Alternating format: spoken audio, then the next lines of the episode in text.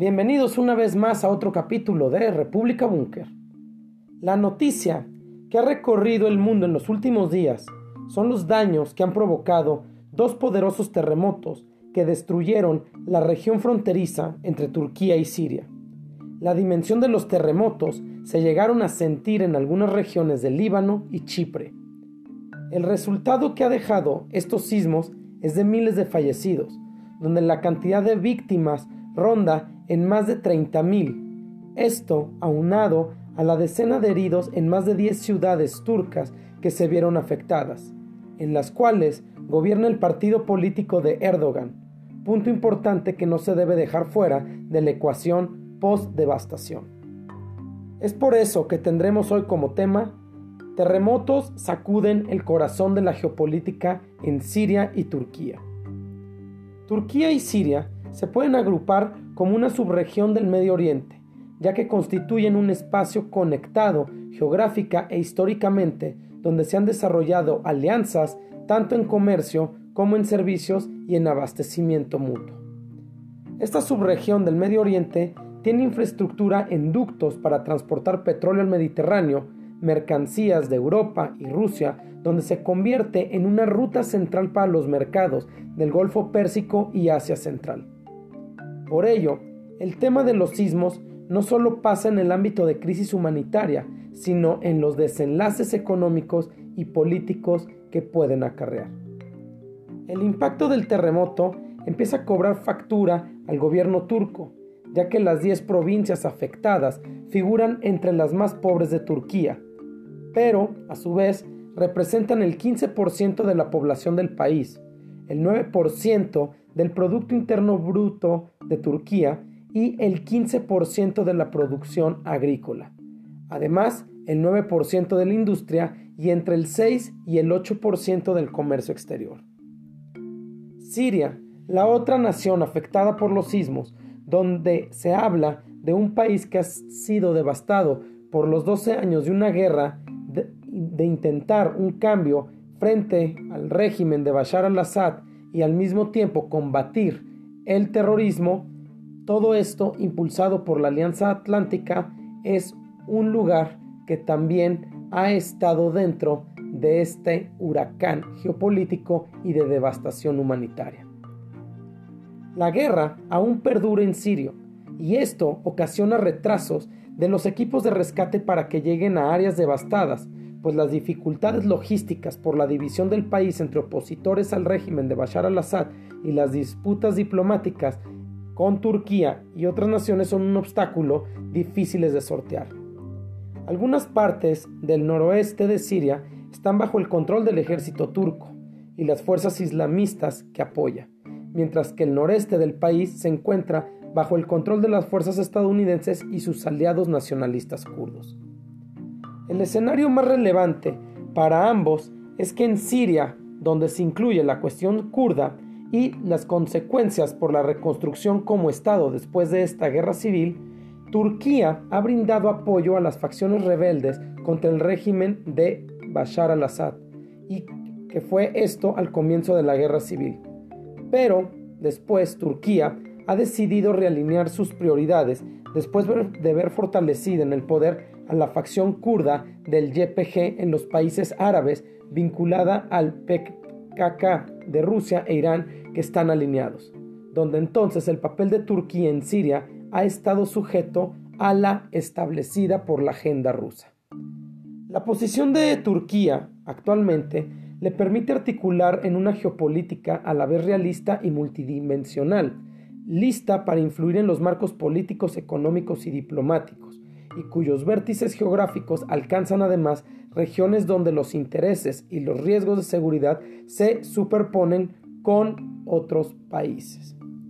Hoy el escenario geopolítico en esta región del mundo se vuelve crucial ante la necesidad y llamados a la solidaridad frente a la devastación provocada por el terremoto,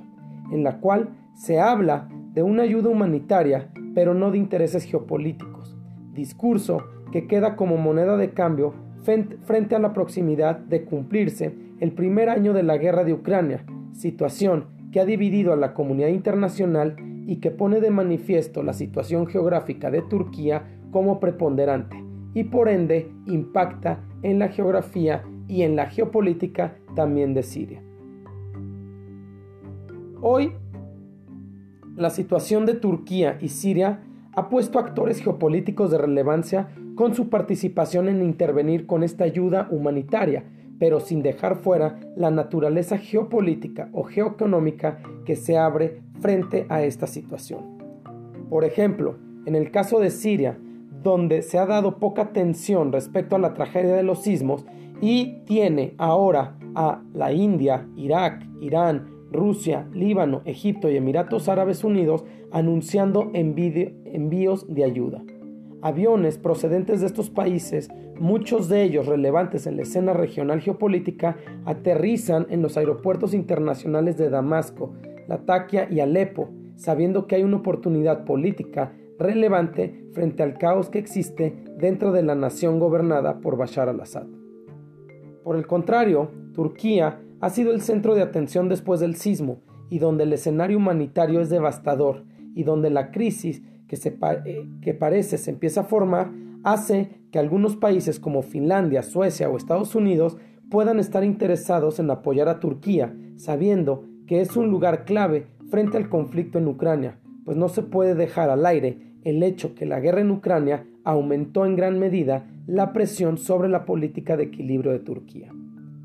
A nivel interno, en Turquía, cuando parecía que el gobierno de Erdogan comenzaba a consolidarse, el terremoto solo vino a confirmar la corrupción en las normas de construcción, pues el gobierno turco sabía que las probabilidades de un fuerte sismo en su territorio eran altas, ya que está en una de las zonas telúricas más importantes del mundo, por donde pasan dos grandes fallas, la falla de Anatolia septentrional y la falla de Anatolia oriental.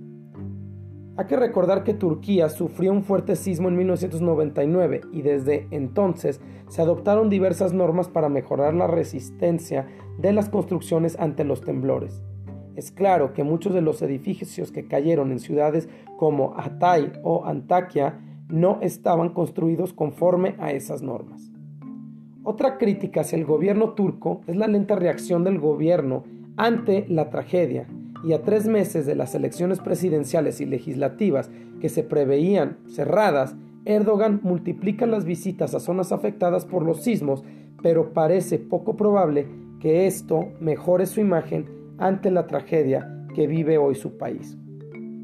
Queda claro que ante la tragedia humanitaria que se presenta en esta región tan golpeada por conflictos y crisis, el llamado es a no actuar ante semejante emergencia en virtud de intereses geopolíticos o tratar de sacar ventaja de los países devastados. Pero hoy es difícil que suceda el tema de dejar fuera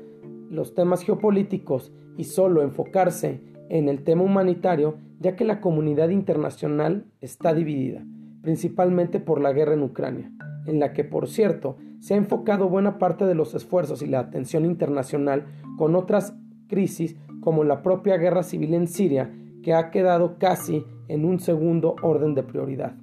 Ucrania ha tenido a Occidente de su lado, cosa que no ha sucedido en la guerra civil de Siria.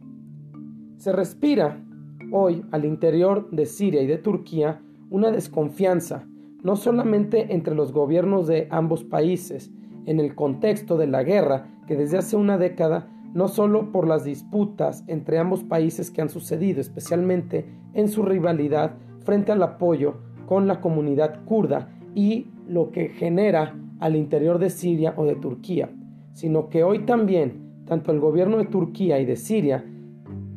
tienen el miedo de que algunos países, gobiernos, instituciones o empresas saquen provecho para buscar alguna,